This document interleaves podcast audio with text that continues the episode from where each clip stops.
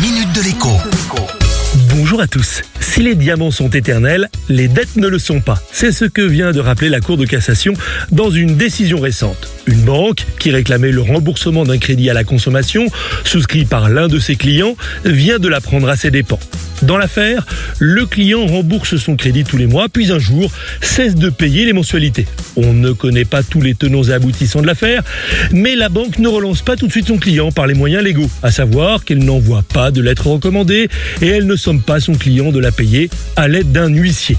Le temps passe et finalement la banque traîne quand même son client devant les tribunaux, qui lui disent en substance qu'il est trop tard.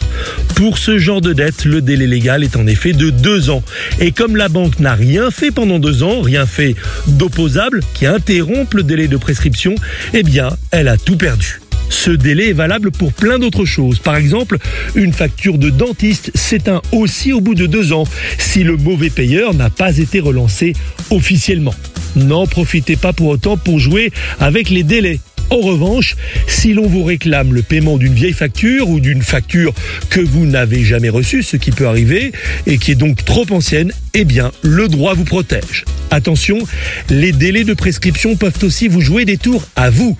Par exemple, dans le cas d'une dette d'argent entre proches, celle-ci doit être remboursée dans les 5 ans suivant le prêt. Ensuite, eh bien, la dette est réputée effacée.